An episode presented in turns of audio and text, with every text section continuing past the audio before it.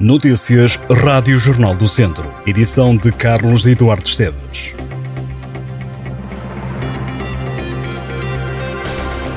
A greve dos farmacêuticos dos serviços públicos de saúde está a ter uma adesão de 85% no centro hospitalar Tondela Viseu no turno da manhã.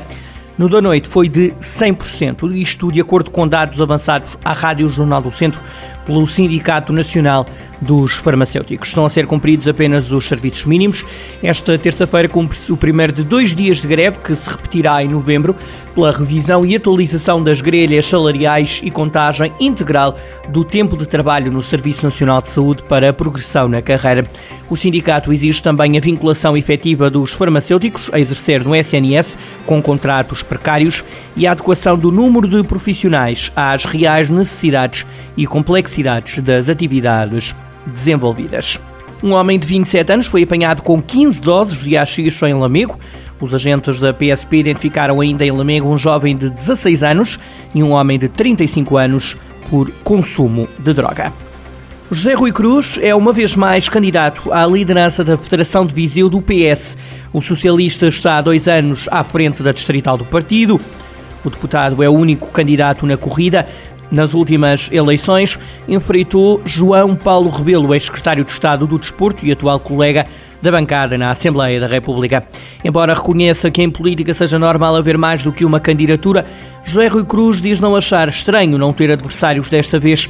A preparação do processo eleitoral das próximas autárquicas de 2025 é o grande trabalho que José Rui Cruz terá pela frente. O processo em Viseu está fechado. João Azevedo, deputado e vereador no município, vai voltar a ser candidato pelo PS à Câmara. Para além do dossiê autárquicas, José Rui Cruz diz que é preciso continuar a reivindicar, junto do governo, projetos que estão planeados e que são fundamentais para o distrito. Entre essas obras estão a requalificação e duplicação do IP3, as novas acessibilidades a Sinfãs e Rezende, o Centro de Ambulatório e Radioterapia do Hospital de Viseu e o novo edifício do Departamento de Psiquiatria no centro hospitalar. O Tondela empatou esta segunda-feira a um golo com o Leixões na segunda liga. O Leixões foi primeiro a marcar, ao minuto 55, por Talis. Dez minutos depois, Matias Lacava marcou para o Tondela fazendo o 1-1. O Tondela esta temporada soma já seis empates, três vitórias e uma derrota. No final do encontro, o treinador do Tondela, Tosé Marreco, admitiu uma entrada intranquila no jogo e se o técnico dos Verdes não viu uma boa entrada na primeira parte, o cenário mudou após o intervalo.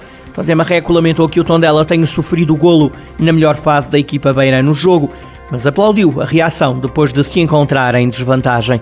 Tosé Marreco acredita que o jogo em Matosinhos foi uma prova de caráter e de querer e admitiu estar a fazer uma gestão de plantel com pinças. Na próxima jornada, o Tondela recebe o Trofense, jogo marcado para o próximo domingo, às 6 da tarde. O Sátão está sem treinador. Ricardo Figueiredo deixou o comando técnico da equipa. O clube deu a conhecer a saída do técnico numa publicação feita nas redes sociais. Na nota publicada, o Sátão agradeceu o trabalho do treinador e da equipa que o acompanhou. A publicação não explica o motivo pelo qual clube e Ricardo Figueiredo deixam de estar ligados. Contactado, Ricardo Figueiredo optou por não prestar declarações sobre a saída do Sátão. Contactámos também o presidente do clube, Adolfo Caria, mas até o momento não conseguimos uma reação. O Académico é o novo líder da Série C da 2 Divisão do Campeonato Nacional de Júniores. Os academistas foram ganhar a Gouveia por 3-0 e chegaram ao primeiro lugar. O clube viziense beneficiou da derrota do Beira-Mar da Figueira da Foz.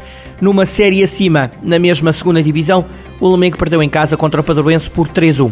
Na primeira divisão de júniores, o Tondela perdeu também em casa contra o Passos Ferreira por 2-0. Este foi o quarto jogo seguido do Tondela sem ganhar. Os Oriverdes estão em antepenúltimo lugar da Zona Norte da primeira divisão do Nacional de Sub-19.